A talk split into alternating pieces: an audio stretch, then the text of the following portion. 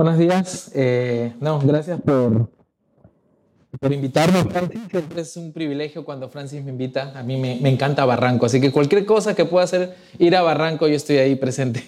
Este, mi esposa me dijo que eh, tenga el celular encendido. Ella va a tener un bebé en cualquier momento. Así que si salgo corriendo es porque ya nace. Así que, si tú la sigues, acá están las hojas. Así que, bueno, eh, bueno, me llamo Wilder, como saben, estoy casado, tengo una esposa, se llama Amber, y bueno, tenemos varios años de casado, tenemos una hija, Emma, de dos años, y vamos a tener nuestro segundo bebé, que se llama Noah, Noah Nehemías, como el nombre de mi padre. Y estamos muy contentos de, este tiempo tan hermoso de, del tema de ser padres. Yo quería eh, hablar hoy día eh, sobre un tema, eh, sobre un capítulo de Éxodo, Éxodo capítulo 2, si pueden acompañarme. Y quería hablar sobre este capítulo y quería hablar un poco sobre lo que eh, se va hablando sobre un, un personaje extraordinario de las Escrituras y el personaje más importante después de Jesús en la Biblia. Ese personaje se llama Moisés. Moisés es el, la segunda persona más importante en las Escrituras, cuando tú la lees. En este capítulo vemos cómo se narra la vida de Moisés desde su casi no nacimiento, una vida de lujos, desafíos, destierro, migración y soledad.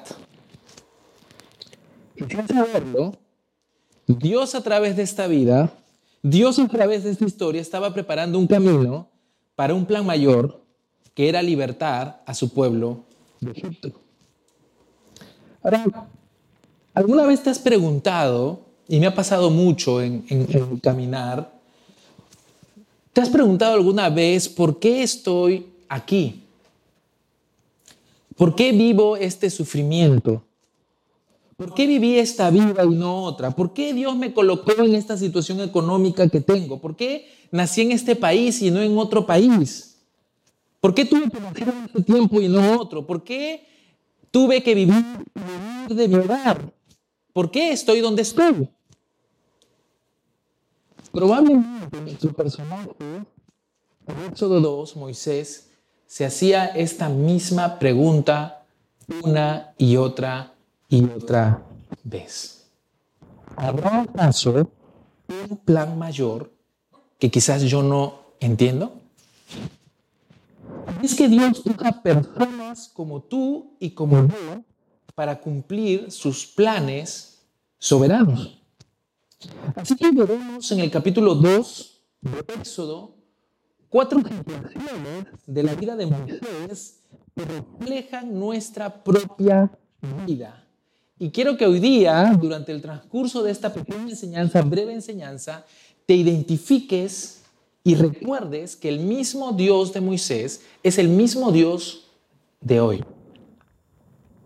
Así que en primer lugar, quiero que veremos a unos padres llenos de fe. En segundo lugar, veremos cuando los hijos salen del hogar. En tercer lugar, veremos un tiempo para madurar. Y vamos a terminar la cuarta cosa con instrumentos para un plan mayor. ¿Eh? ¿Estamos preparados para eso? Ahora, para poner el contexto, en el capítulo 1 de Éxodo, y ustedes seguro que lo han visto, lo han escuchado, lo han visto en las películas de Moisés, el pueblo hebreo era un pueblo peligroso para los asuntos de Egipto. José, que había sido el segundo de Faraón alguna época, llevó a toda su familia y paisanos a Egipto y los protegió. Pero pasó el tiempo y José falleció y ellos se quedaron sin protección. Este pueblo hebreo aumentó de una manera increíble.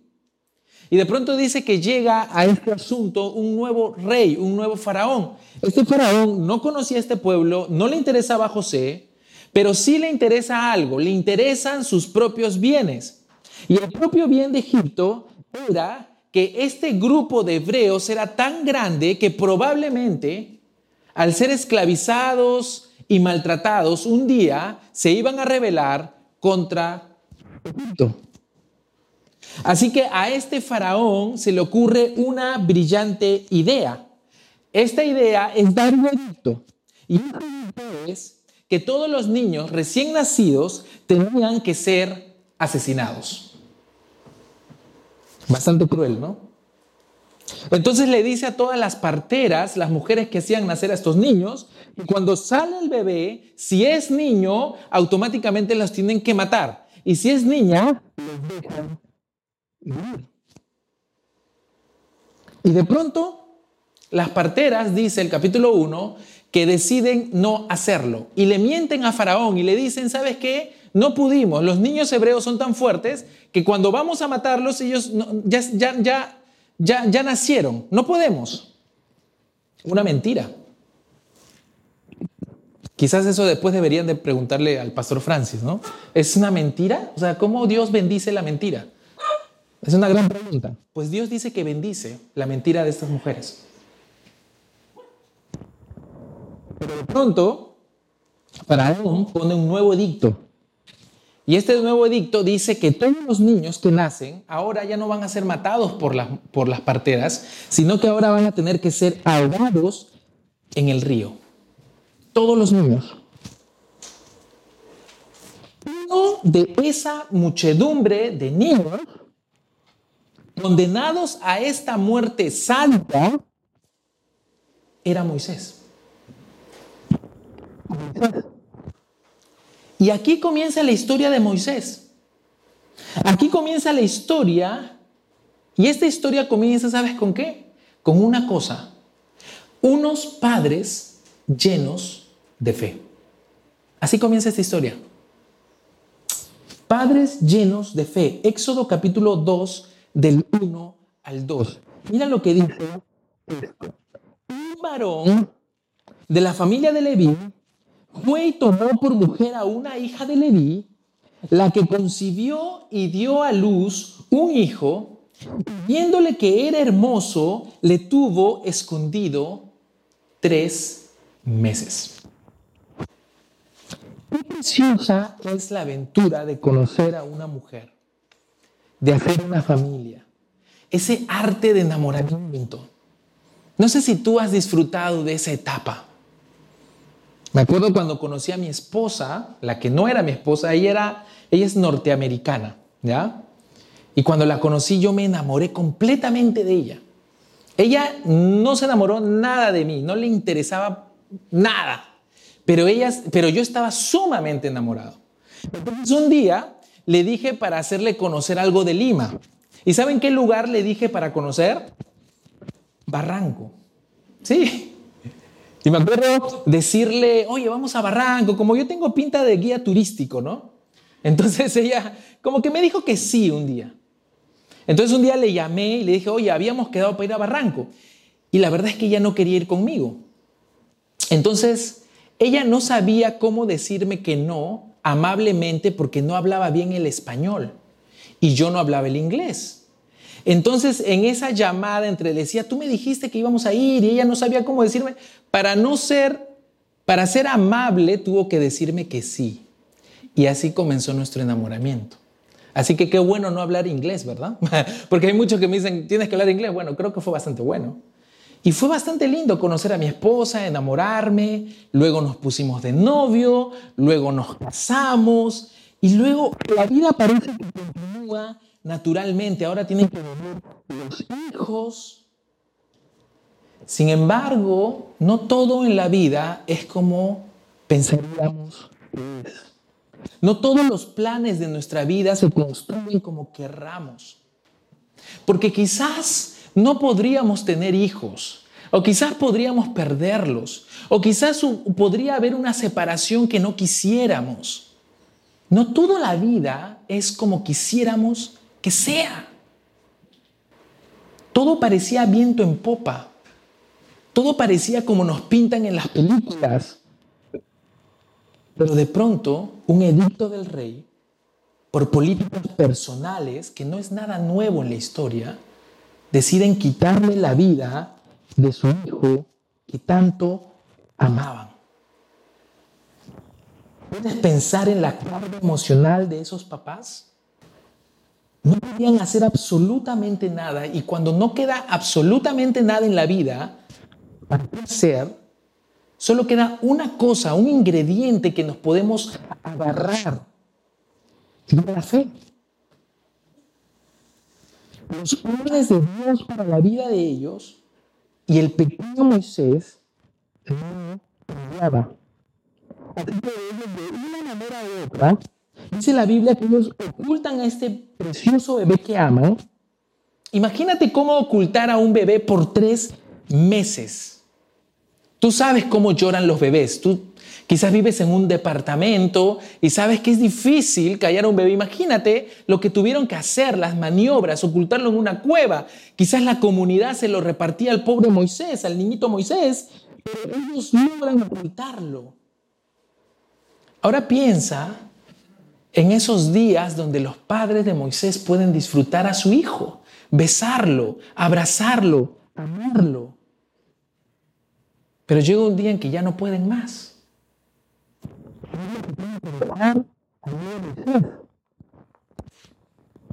Y después de ese tiempo de ocultarlo, es momento de hacer algo inesperado, hacer algo por fe, hacer algo, una locura. Lo que dice Hebreos 11:23.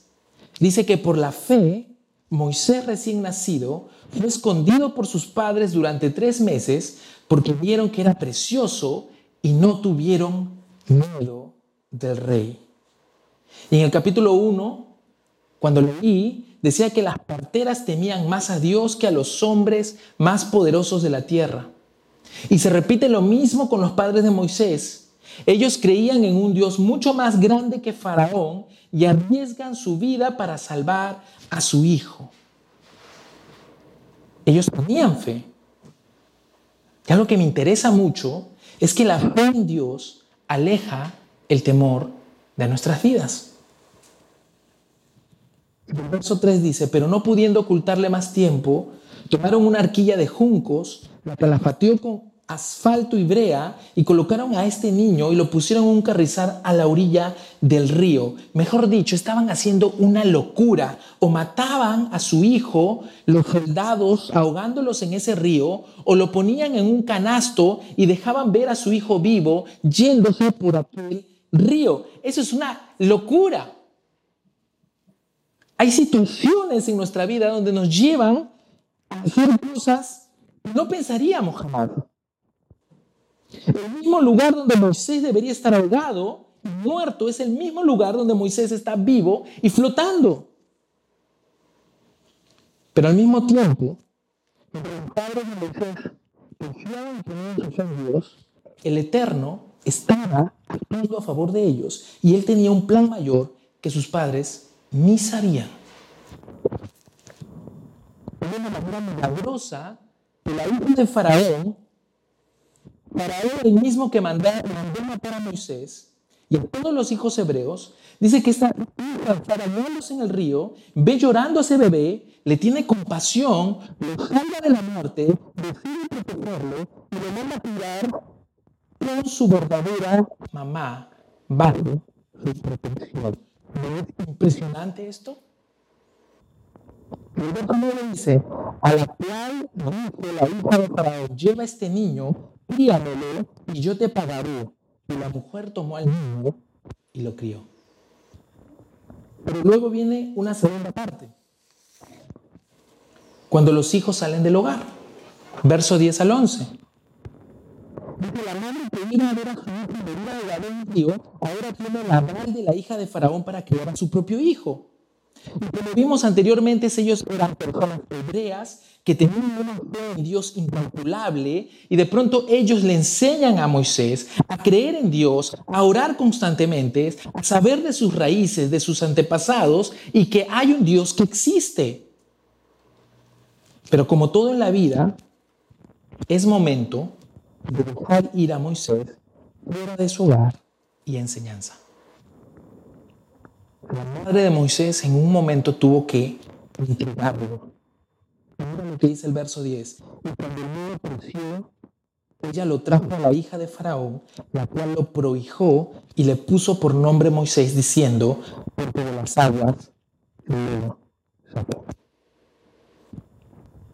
Ahora quiero hablar con mucha solemnidad a los padres cristianos de este lugar. ¿Acaso no se parece a tu historia? Mira, por 15 años fui líder de jóvenes. Y no sabes las innumerables veces que padres cristianos han venido a mí a verme, a decirme, Wilder, necesito de tu ayuda. No sé qué pasó. Crié a mi hijo con todo le entregaron en la iglesia. Le llevaron con colegio cristiano. Orábamos por él en las noches. Pero no sé en qué momento, fue a la universidad, salió del colegio y de pronto no quiere saber nada de Dios. La pregunta es esta mañana, ¿por qué? ¿Habrá plan a Dios? ¿Volverán a Dios? Papá y mamá, no dejes de orar. No dejes de tener fe.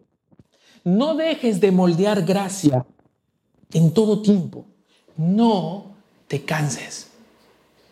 Mira a los padres de Moisés. Hombres de fe. Ahora el muchacho Moisés se enfrenta a vivir a una cosmovisión completamente pagana y antidios.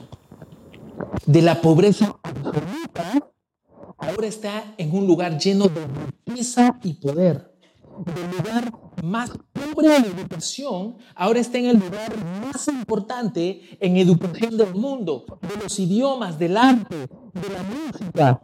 Cuenta con todo lo que papá y mamá le enseñaron. En el centro del mundo. Imaginas a fascinado con la grandeza, con las riquezas, con la belleza, con el poder, con centro de humanos, con la ciencia. Y ahora compara la pobreza del hogar de donde salió. De ese pequeño lugar oscuro, sin educación, simple. ¿Cómo se habrá sentido Moisés al ver todo eso? Y ver todo lo espléndido que es el mundo allá afuera. Ahora quiero hablar a los jóvenes cristianos presentes. ¿Has experimentado eso? Como papás en sus limitaciones, el poco conocimiento, sus imperfecciones, nos enseñaron a seguir a Jesús, a orar, a creer.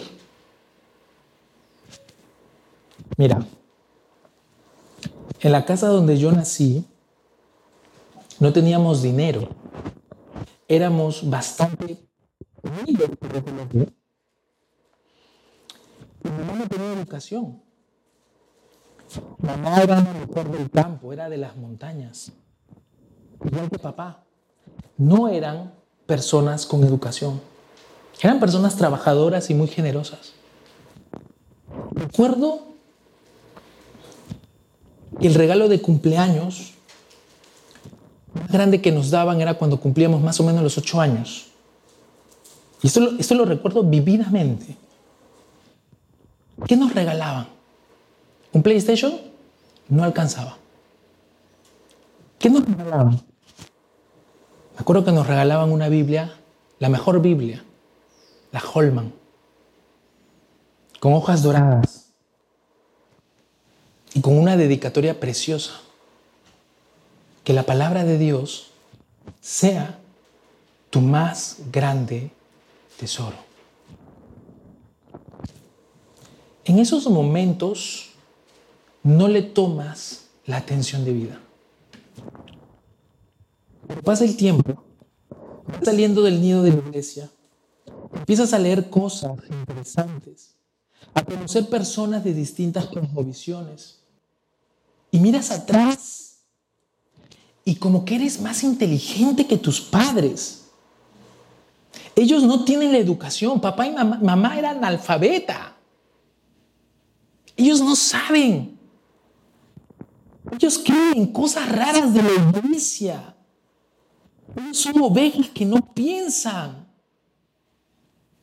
Yo soy mucho más que ellos, por favor. Nos vamos alejando de Dios. Joven, no hay nada más grande e importante en el mundo que conocer a Dios y su evangelio. Nada más aparentemente simple que padres de fe que te aman y oran por ti. Y Moisés lo sabía. No se deja cautivar por las riquezas. No se deja cautivar por la fama, por el poder, por filosofía. Él sabe de dónde viene y en quién cree. Sabe quiénes son sus padres y cuáles son sus raíces. Y Moisés nunca llegó del ser del todo un egipcio. Sin embargo, era inmaduro y débil, comete errores y empieza a hacer justicia en sus propias manos. Mira lo que dice el verso 11. Y en aquel día sucedió que creciendo ya Moisés salió a sus hermanos y les dio duras tareas y observó el egipcio que golpeara a uno de los hebreos, sus hermanos, en cuanto miró todas partes y viendo que no, que no parecía nadie, mató al egipcio y lo escondió en la arena. Moisés no olvidó a Dios, envió a sus compatriotas, pero falló queriendo hacer justicia por sus propias manos. Aún no están en los planes de Dios usar a Moisés para ese plan mayor de libertar a toda una nación. Así que Dios necesita que Moisés pase por un tiempo de maduración. Y este es el tercer punto, tiempo para madurar. Versículo 15. Y oyendo Faraón acerca de este hecho, procuró matar a Moisés, pero Moisés huyó delante de Faraón y habitó en la tierra de Madián. Así que Moisés al desierto como un vil criminal, como un inmigrante a una tierra extraña. Ya no tiene los esclavos, las doncellas, y ahora está en un nuevo lugar y comienza una nueva historia, se empieza a reinventar. Tiene esposa, tiene hijos y comienza a trabajar como un pastor simple de ovejas en una tierra inexistente y Dios empieza a preparar a Moisés para ese plan que él tenía un día de libertar a través de Moisés a su pueblo. ¿Y cuánto duró ese plan? 40 años. 40 años pasteando ovejas. ¿Puedes pensar eso? 40 años en las montañas en medio de la soledad. ¿Cuántos habrán pasado por la mente de Moisés? ¿Qué hago aquí? Yo era el hombre más poderoso de la tierra y ahora estoy aquí en medio del desierto. Y es que a Dios no le impresiona tus habilidades ni tu conocimiento. A Dios le importa Mira, Francis dijo recién que trabajo en un seminario como director académico. Tenemos 300 alumnos y conozco alumnos realmente brillantes. No lo puedo creer, son chicos que pueden hacer un PhD en teología. Brillantes. Yo me siento muy pequeño delante de todos esos chicos.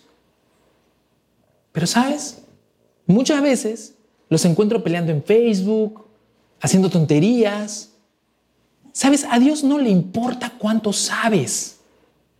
A Dios no le importa tus títulos académicos. A Dios le importa algo mucho más profundo en el corazón, que es tu carácter, tu amor por Él. A eso, eso le importa a Dios. Y Dios estaba transformando el corazón de Moisés para moldear un carácter que necesitaba para usarlo en el momento debido. El cuarto punto y último es justamente esto. Un instrumento para un plan mayor. Mira lo que dice el verso 23 del capítulo 2. Y aconteció que después de muchos días murió el rey de Egipto que los hijos de Israel temían a causa de la servidumbre y clamaron y pidió a Dios el clamor de ellos con motivo de su servidumbre y oyó Dios el clamor de ellos y se acordó de su pacto con Abraham, Isaac y Jacob y miró Dios a los hijos de Israel y los reconoció. Dios no había olvidado a su pueblo. Ese era su plan. Cuatro verbos importantes. Dice, Dios oyó su gemido. Dice, Dios se acordó de su pacto. Dice, miró a los hijos de Israel y los reconoció. Dios conocía su condición y Dios está en control y su plan es perfecto. Dios tiene un plan mayor para nuestras vidas, pero antes tiene que ir, trabajando en nuestro carácter. Me acuerdo cuando luché con la depresión. Yo no pensaba salir de ese lugar. Los sentimientos de muerte estaban todos los días de mi vida. Yo quería morirme. Mi esposa se iba a trabajar, me encontraba en la cama día tras día llorando. Y yo no sabía qué hacer. Estaba desesperado.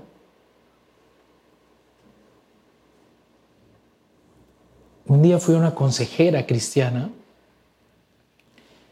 y ella me dijo algo que hasta ahora está en mi mente. Y ella dijo, Wilder, Dios te va a usar un día para que ayudes a otros que luchan con esto.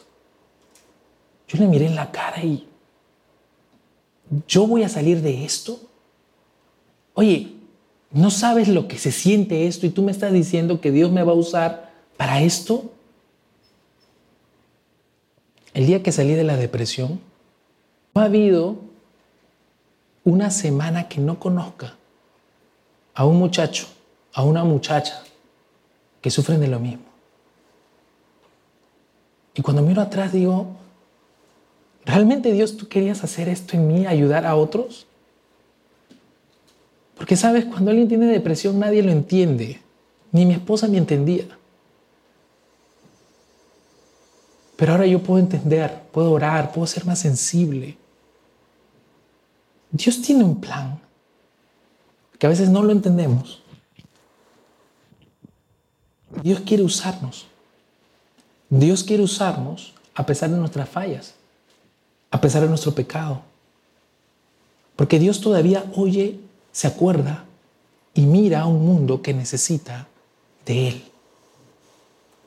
Dios sabía que el mundo necesitaba salvación. Y al igual que Moisés, Dios envió a uno, a Jesús, para salvarnos. La diferencia es que esta salvación no era una libertad humana, no era una libertad de Egipto, era una libertad del alma. Jesús no era como Moisés. Jesús era cien veces mayor que Moisés. Él era el Dios hecho hombre. No era imperfecto igual que Moisés. Era perfecto en todos sus caminos. Él no necesitaba madurar, era maduro en todos sus caminos. Y cumplió la misión más grande de la historia, morir por los pecados de todo el mundo para librarnos de todo mal. Nos amó, murió por nosotros.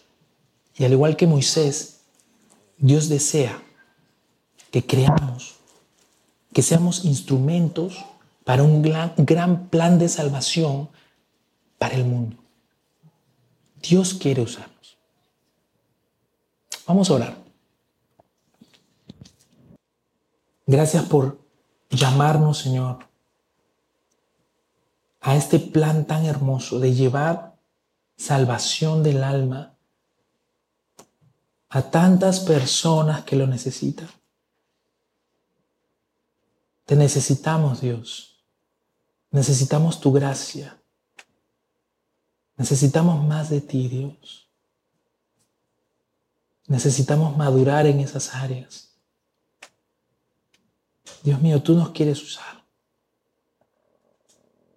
Tú nos quieres llevando, Señor, tu gloria a todas las naciones. Danos sensibilidad, danos carácter. Te agradecemos, Dios, por tus planes y te bendecimos. En tu nombre. Mm-hmm.